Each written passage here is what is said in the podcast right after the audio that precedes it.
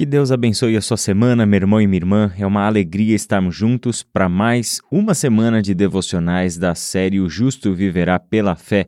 Temos estudado o livro do profeta Abacuque, buscando a orientação do Senhor, a orientação da palavra de Deus para vivermos com fé, vivermos com fidelidade e esperança em dias difíceis, em dias de luta, em dias de perplexidade.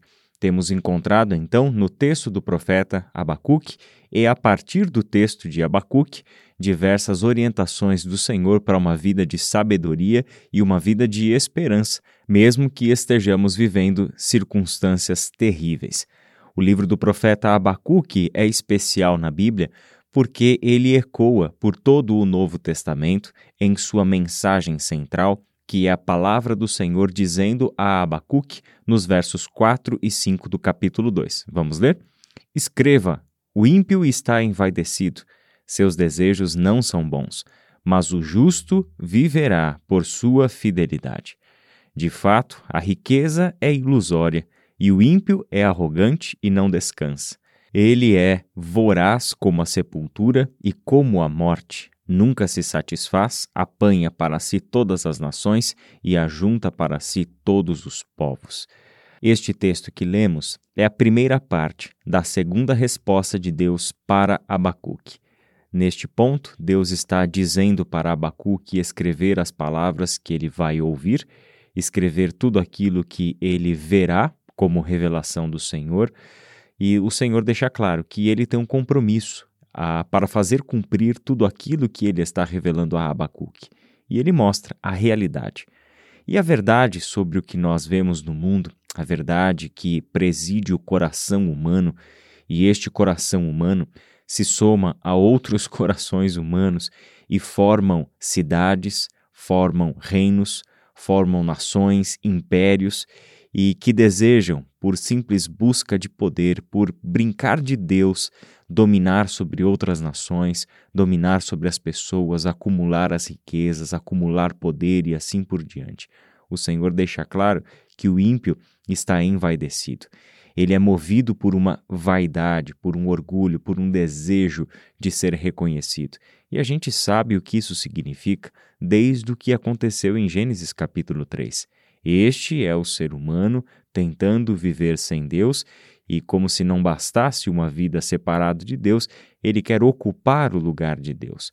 Este ser humano está envaidecido, seus desejos não são bons, mas Abacuque, e você também, meu irmão e minha irmã, lembre-se sempre desta máxima: o justo viverá por sua fidelidade. Esta mensagem ecoa por todo o Novo Testamento. Já estudamos na semana passada como toda a mensagem do livro ah, teve ah, sobre o apóstolo Paulo quando escreveu a maior exposição do evangelho que temos no Novo Testamento, que é a carta aos Romanos. Hoje nós vamos olhar para um outro texto que está muito bem embasado na verdade divina revelada a Abacuque, que é o texto de Hebreus, capítulo 10, do verso 35 até o verso 39, em que nós lemos o seguinte: Por isso, não abram mão da confiança que vocês têm. Ela será ricamente recompensada. Vocês precisam perseverar, de modo que, quando tiverem feito a vontade de Deus, recebam o que ele prometeu.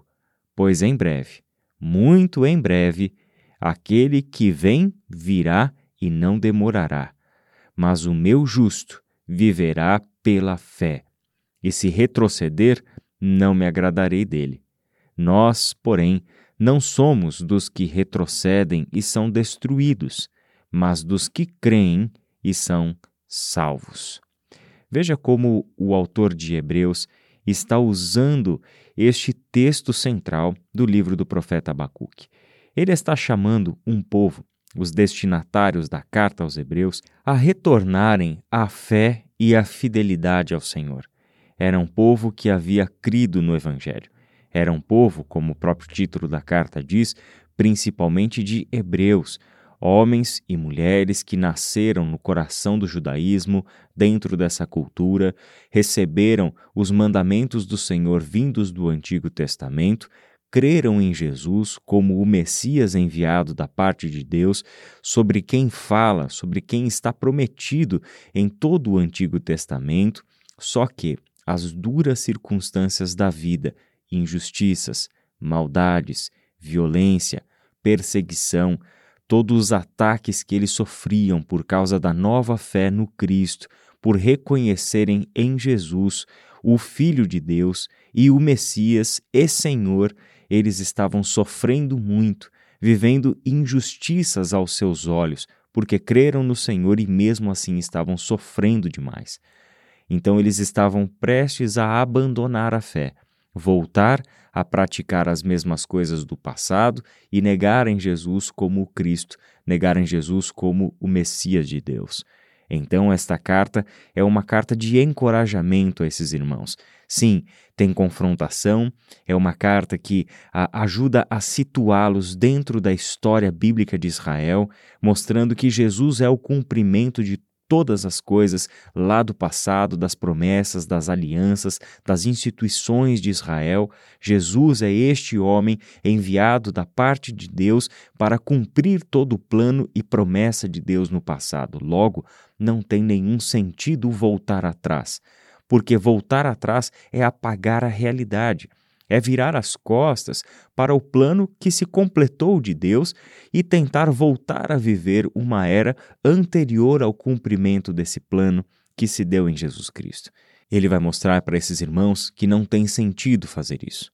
Então a carta, em parte, traz um alerta, traz uma advertência, traz um juízo sobre essas pessoas.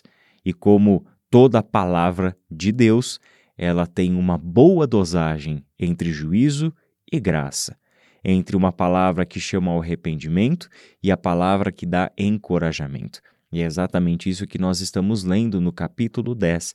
Esta pequena porção de texto chama esses irmãos a lembrarem do que eles receberam de Cristo, a lembrarem que Jesus é o sacrifício perfeito, que Jesus é aquele que rompeu com toda a necessidade de oferta de sacrifícios, porque as ofertas que eram exigidas pela lei se cumpriram definitivamente na pessoa de Jesus Cristo.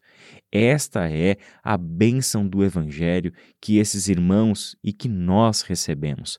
Por isso mesmo, é necessário que nós jamais abramos mão da confiança que vocês têm, porque esta confiança em Deus e no seu Cristo será recompensada. O que cabe a nós, mesmo vivendo circunstâncias difíceis, duras, como foi o tempo de Abacuque, como foi o tempo de Paulo, como está sendo o tempo dos irmãos que receberam a carta aos Hebreus, o que cabe a nós é perseverar, é mantermos-nos fiéis ao Senhor, permanecermos na fidelidade, permanecermos na obediência. E ele diz no verso 36: De modo que quando tiverem feito a vontade de Deus, recebam o que ele prometeu, porque a palavra do Senhor não falha aquilo que o Senhor prometeu há de se cumprir. A nossa percepção do tempo, às vezes, é, quer que as coisas aconteçam da noite para o dia. A gente quer se ver livre logo do sofrimento, logo da dor, mas não funciona assim. Nós precisamos aprender a suportar, e o Senhor está aqui do nosso lado. Ele é o Espírito Consolador, o Espírito Encorajador que está em nós, que está no meio de nós que vai à frente de nós e que nos acompanha em todo este processo. Certamente eu não estou falando de olhar para dentro de nós e encontrarmos as nossas próprias forças. Não, não é exatamente isso.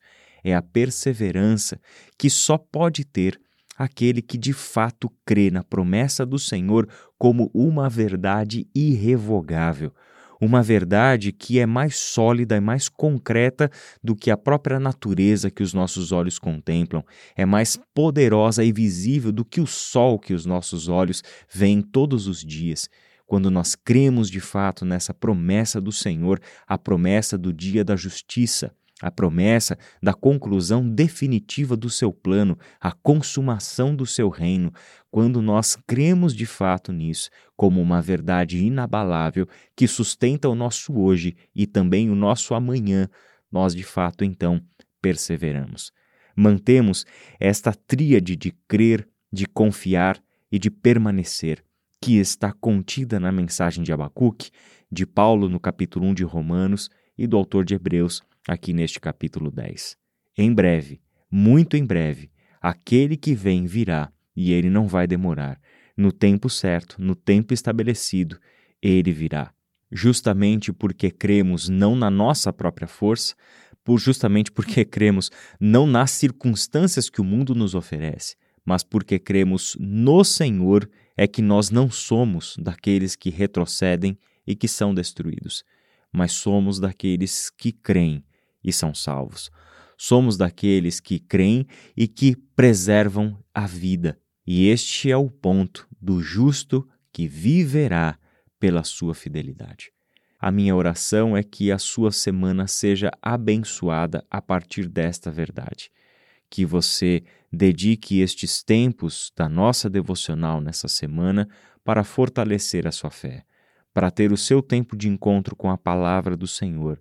Seguido aqui, terminando esse áudio, eu não sei se você vai ler o texto de Hebreus novamente, mas eu fortemente recomendo que você ainda permaneça alguns minutos neste momento devocional leia e releia este trecho de Hebreus, ore ao Senhor, entregue ao Senhor as suas queixas, os seus lamentos, diga a Ele quais são as circunstâncias que trazem perplexidade sobre você. Confie no Senhor, sabendo que a sua promessa de justiça virá, e um dia o seu reino será estabelecido por todo sempre aqui nesta terra terra que um dia será refeita, será reconstruída, será redimida dentro do plano de redenção que o Senhor Jesus Cristo trouxe à realidade quando morreu por nós na cruz do Calvário e ressuscitou. Que Deus abençoe a sua semana e até amanhã.